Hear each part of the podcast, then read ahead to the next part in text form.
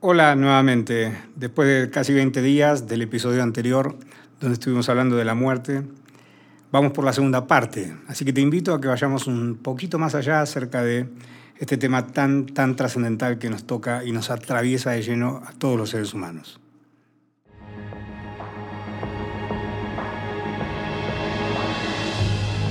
Este es un podcast acerca de temas que involucran los temas trascendentales que nos atraviesan como seres humanos y sociedad.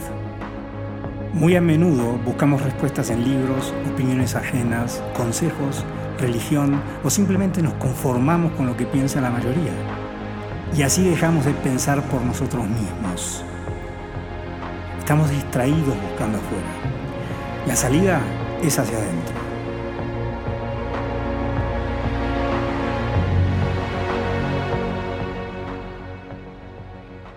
En el episodio anterior estuvimos mirando y hablando acerca de todo este aspecto en torno a la muerte, cómo la vivimos, cómo, cómo estamos relacionándonos todo el tiempo con, con esa cuestión acuciante, fuerte, angustiante, de la cual no se habla mucho, se evita, de hecho es un tema como tabú. La muerte, así como el amor, eh, es una abstracción y hablar de una abstracción es complicado porque está totalmente sujeto a interpretaciones, no hay una verdad absoluta, ¿sí? al menos eso considero. Creo que los absolutos son peligrosos y lo absoluto quizás tenga que ver con esa verdad inmanente que está presente en el proceso de la vida, que va más allá de mi comprensión. Pero pensar en interpretaciones creo que es sano. Es decir, bueno, a ver, ¿cómo estamos interpretando a la vida? ¿Cómo estamos interpretando a la muerte? es un buen punto de partida para quizá quitarle la presión a que la muerte es esto y esto significa realmente. Los seres humanos somos animales de significados y necesitamos asignarle significado a las cosas para sentirnos de alguna manera seguros. Pero lo cierto es que el significado tiene que ver con la mente y la naturaleza es objetiva. Y dentro de esa objetividad sí puede haber absolutos, pero están más allá de mi comprensión. Entonces, hablar de la muerte como hablar de la vida no son absolutos, al menos desde el punto de vista de este ser humano que te está hablando.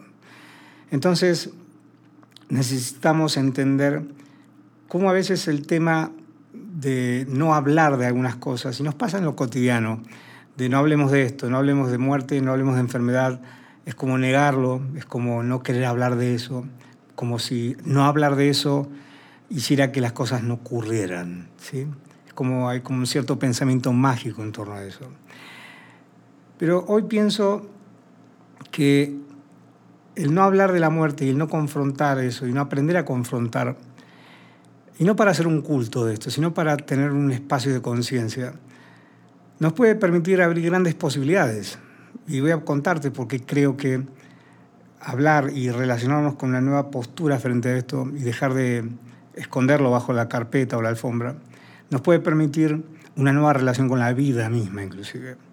Aquello que negamos nos controla y nos somete.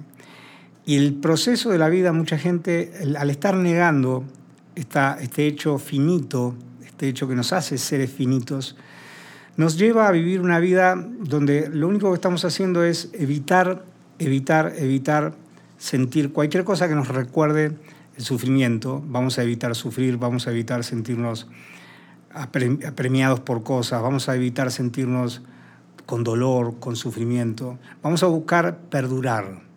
Entonces, la no conciencia de la muerte o el tapar esta cuestión hace que nos sintamos con la sensación de mejor no hablemos de esto, mejor no mejor perduremos, mejor hagamos cosas como para no sufrir, juguemos para no equivocarnos, vivamos una vida cómoda y evitemos a toda costa los conflictos y los problemas. No tengamos fracasos, juguemos seguros y de esa manera vamos a estar perdurando en la vida un tiempo.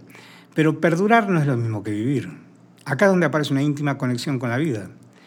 Cuando empezamos a hacer conciencia de la finitud, de esto que es como una transición, de la vida a la muerte es como del ser a la nada del ser a la nada. Podemos discutir mucho, como en el episodio anterior, si realmente hay algo después, hay vida eterna, como prometen muchas religiones, Pero lo cierto es que yo no lo sé. No lo sé, no volvió nadie del otro lado. Mi mamá, mi mamá a veces decía, si no volvió nadie es porque debe estar bueno. Así que no sé qué será lo que está del otro lado, no sé. Lo, descubriré cuando se termine mi, mi, último aliento. Cuando tenga mi último aliento, veré, bueno, acá se terminó. Mientras tanto, para mí es un proceso del ser a la nada, donde se desaparece el sufrimiento, desaparece la angustia, desaparece la importancia personal, desaparece el cuidar la imagen, el que dirán, todo desaparece. ¿sí? Esta es mi percepción. Pero insisto, no es un absoluto, también es una interpretación. Así como interpretamos que puede haber una vida eterna, también estoy interpretando el pasaje del ser a la nada. Entonces podemos extraer una gran fuerza de todo esto cuando hacemos conciencia de una conversación que está ahí subyacente, como pretendiendo que no está. Y pasa como pasa en una relación. De pronto está pasando algo en la relación, pero no hablamos del tema y lo escondemos, pretendiendo que las cosas desaparezcan o que podamos seguir adelante en la relación como si eso no existiera. Pero está ahí, está carcomiendo. ¿sí? Hasta el momento que lo hacemos público, lo hacemos visible y hablamos del tema, agarramos el toro por los cuernos y nos ponemos a desarrollar una conversación acerca de eso, lo hacemos carne, lo hacemos conciencia. No es distinto a esto. Para mí, empezar a concientizar esta sensación de somos finitos y no es un concepto, es un hecho, eso es un hecho, ni siquiera es una interpretación. Como especie, y lo decía en el episodio anterior, hablando de la vida en el universo, la vida en el universo, si bien se habla de lo infinito del universo, hablamos de que, lo que la materia que existe tiene un tiempo de vida. No importa sea una estrella o un ser humano, o un, un organismo unicelular o monocelular, o simplemente un organismo más complejo como los seres humanos. Entonces, estamos atravesados por la muerte, estamos atravesados por la finitud. El hacer conciencia de eso, que no es un proceso intelectual, es un proceso de conciencia, de una expansión de la conciencia, de ponerse a mirar, primero la idea de sacarlo del cajón y traerlo a la conciencia. Y creo que los toltecas decían, eh, Don Juan, en el libro de las enseñanzas de Don Juan, de Carlos Castaneda, creo que decía algo así como que la conciencia de que la muerte está caminando a la izquierda todo el tiempo. Y cada vez que volteo a mirar, me acuerdo que está ahí. Entonces, de alguna manera, me pregunto cómo estoy viviendo mi vida sabiendo que eso me está acompañando, que la muerte es parte de la vida, que son las dos caras de la misma moneda. ¿Cómo yo puedo obtener poder y una energía extraordinaria sabiendo que en lugar de temerle, decirle, bueno, esto es parte de la vida, esto es parte de mi, de mi vida, es parte de mi ciclo, es como el punto final. Como hablar de punto final, no hay coma, no hay punto seguido, no hay dos puntos, es terminó tu obra, tu vida puede convertirse en una obra de arte y eso también es maravilloso, porque cuando aparece esta conciencia de que hay un punto final, puedo hacer de mi vida una obra de arte. Y cuando aparece esa perspectiva, empiezo a ser muy consciente de qué quiero crear en mi vida, cómo quiero vivir mi vida. Y a partir del momento en que empiezo a ser consciente de eso, empiezo a expandirme en mirar quién soy en mis relaciones, quién soy en lo que hago, en lo que digo, cómo estoy con mis promesas en el mundo, cuál es la huella que dejo en la gente, cuál es el legado que estoy dejando. Porque también la necesidad de dejar algo es quizás para ser recordado, quizás para dejar un mundo mejor que cuando pase por ahí. No pensar en lo angustiante, ¿sí? simplemente Ciertamente vivimos entre la alegría y la angustia. Seguimos avanzando hacia objetivos, estamos entusiasmados por cosas que nos proponemos, queremos hacer cosas, queremos darle sentido a nuestra vida y está bueno eso. Pero luego aparece la sensación también de miedo a perder esas cosas. Cuando logré algo, tengo miedo a perderlas. Mucha gente vive oscilando entre esa ansiedad y entusiasmo por lograr cosas y una vez que las obtiene, el miedo a perderlas. Bueno, se parece bastante a este tema de la vida y la muerte. Yo digo hoy que la vida y el levantarse a la mañana y despertar ya es ganancia. Vivir es ganancia. Vivir 10, 20, 30, 40, 50, 60, 70 o lo que sea es ganancia. Las cosas se pusieron difíciles, ok, vuelve a jugar el juego. Es ganancia que te hayas equivocado. De hecho, hoy mi política y mi manera de pensar respecto a los fracasos es que no existen como tales. Cuando pensamos en fracasos, pensamos en una sensación muy desagradable. Mucha gente no quiere sentir fracaso porque les recuerda a la muerte mental, a la muerte emocional. Es como no quiero sentirme fracasado, no quiero fracasar. Fracasar sería como morir. Por eso van por la vida jugando seguro, o no equivocándose, o jugando para no equivocarse. Pero cuando aparece la sensación del giro de la perspectiva respecto a esto, un cambio radical, no hay un perder, no hay pérdidas, solo ganancias. O sea, jugué y aprendí. Aprendí para volver a jugar el juego y esta vez dar el clavo, donde quiero dar realmente. Entonces, nota cómo la íntima conexión que hay entre la vida y la muerte. Hablar de la muerte nos puede dar un propósito de vida muy grande. Aparecer una energía de esa conexión íntima que hay con el tiempo, muerte y tiempo. La conexión viene así, es una, imagínate un estado de cuenta, donde desde el momento en que llegaste a la vida, arrojó una cantidad de tiempo, tienes ese saldo a favor, no sabes cuánto es, y ya te vienes gastando ese tiempo, no lo vienes acumulando, no es acumulativo, lo vienes gastando. Que por cierto hay gente que a veces lo gasta y hay gente que lo invierte. Es una gran diferencia. Hay gente que invierte muy bien su tiempo y hay gente que lo gasta. ¿sí? Ahora, pensar en eso, en, esta, en, en este estado de cuenta, saber que ese estado de cuenta está corriendo y día a día se va acercando hacia un final de saldo, nos permite tener una conciencia muy clara de cómo aprovechar el tiempo, de que no hay tiempo que perder, de que no hay tiempo para estar analizando tanto, de que no hay tiempo para estar evaluando y estando planificando, porque en el fondo el, exceso de análisis es miedo. Es tomar acción, es atreverse, es empezar a reunir la energía necesaria para emprender un viaje antes de que el final de ese estado de cuenta llegue. Ese final nos va, a nos va a atravesar a todos, mi tiempo está corriendo, estoy avanzando básicamente hacia la muerte. Podríamos decir que el futuro es la muerte. Podemos planificar muchas cosas, vamos con todo. Yo estoy contigo, a mí me encanta planificar y de alguna manera hay cosas que logro por resultado de las planificaciones, de mis objetivos. Pero acá estamos lidiando con la inmensidad de la vida y los misterios de la vida y la muerte. Necesitamos entender desde un lugar humilde que nos va a encontrar en algún momento. Camino a los sueños, camino a esos grandes logros que queremos dejar, a esa huella, a ese legado, a, ese, a esa impronta, a esa caricia que queremos dejarle a la gente, eh, a esa vida digna de ser vivida, hasta que se termine, hasta que aparezca el punto final. Entonces, lo que quiero hoy relacionar profundamente es esta conexión entre la estar sobreviviendo como una manera de perdurar, como una manera de durar un poco más. Y eso no es vivir. Mucha gente vive en ese estado de sobrevivencia porque en el fondo tiene miedo.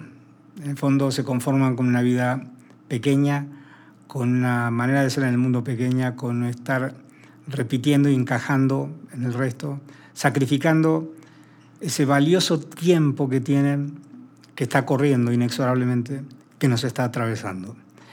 Entonces, la invitación que te quiero hacer hoy más que nunca es que seas muy consciente de que tu cuenta de tiempo está corriendo. No sabes cuánto te queda. Te deseo que tengas mucho tiempo a favor todavía en tu saldo, pero no te confíes. No sabes cuánto queda, hay incertidumbre y usa esa incertidumbre para tomar acción para atreverte a encarar proyectos, a pedir apoyo, a buscar sentir esa sensación de entusiasmo, miedo y angustia toda junta, pero básicamente eso significa que estás vivo. Sentir esa energía es, ok, estoy vivo, siento miedo, siento entusiasmo, siento angustia, siento alegría, siento mariposas en el estómago, ok, dale con todo. Atrévete a empezar a encarar aprovechar a invertir muy bien tu sagrado tiempo. Te fue dado, no se sabe si Dios, si lo más sagrado, como lo quieras llamar, el tiempo fue asignado a tu cuenta. te preguntes quién está haciendo en el mundo y si, hasta, si te has permitido ir a fondo y has permitido construir una vida digna de ser vivida. Porque créeme, si estás vivo todavía estás a tiempo. No importa que tengas 15, 20, 30, 40, 70, 80 años. Si aparece un propósito nuevo en tu vida, aprovecha esa energía, la energía de la vida. Y por final, es un tema que también quizás hablen en algún episodio próximo, si estás vivo tienes poder. La gente busca poder de poder lograr cosas, ¿no? En amuletos, en libros, en títulos, como puedo. Me siento poderoso porque tengo estas cosas. Y le asignan demasiada poder al exterior, a cosas que puedan llegar, dinero, títulos, posesiones, ah, lo que sea.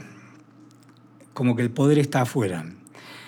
La vida y poder para mí son sinónimos para que haya vida eh, hay un enorme poder para mí de, detrás de la vida.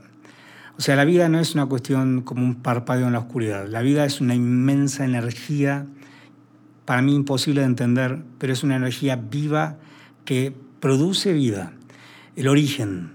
Y eso es poder. Es un poder inmenso. Es como cuando vi hace un tiempo esa, una foto de, de unas flores rompiendo el pavimento. La fuerza de la vida es tan inmensa que es difícil e imposible ponerle una categoría a esto o darle una explicación. Bueno, si estás vivo si estás viva, ese poder está en ti. Una de las cosas que la gente trabaja en el MAM, en el Más Allá del Miedo conmigo, en el curso que doy, es descubrir esto, descubrirlo en su experiencia personal. El poder está en ti. Deja de buscarlo afuera. Pero no es como una idea intelectual. No es como una idea de, bueno, es como que es una idea romántica. No, el poder está en ti. En el MAM la gente descubre eso con una experiencia muy fuerte donde se da cuenta de esto, ¿sí? se da cuenta realmente. Y de esa manera yo busco practicar algo que tiene, está resumido en una frase. Te la quiero compartir la frase, que justo hoy la, hoy la subí en, en las redes. Te la quiero compartir respecto a las cosas que nos explican. Dice, me lo explicaron y lo olvidé. Lo vi y lo entendí, lo hice y lo aprendí. Cuando tomamos acción ¿sí? y nos atrevemos a entrar a espacios nuevos, ahí aprendemos. Ya no es teoría, ya no es un concepto, ya no, ni siquiera lo entiendo. Simplemente mi cuerpo lo aprendió. Queremos aprender a vivir, al buen vivir para un buen morir. Yo digo que si cuando empezamos a jugar en el juego de la vida y nos damos cuenta de que hay un buen vivir, yo digo que ese ser humano cuando llegue el final va a tener un buen, buen morir. ¿sí? Un buen morir es irse en paz, irse en paz de, de, esta, de esta existencia, habiéndolo entregado todo y no habiéndose quedado con nada. Así que reflexiona, te invito a reflexionar. Lo que estoy diciendo es una percepción que tengo acerca de esto, no es la verdad. No hay absolutos acerca de esto, estamos caminando en hielo delgado, pero te quiero dejar con esa reflexión para que puedas mirar quizá un poquito conmigo lo que estamos trayendo hoy. Gracias por estar, gracias por escuchar, te mando un gran abrazo y nos vemos en el camino.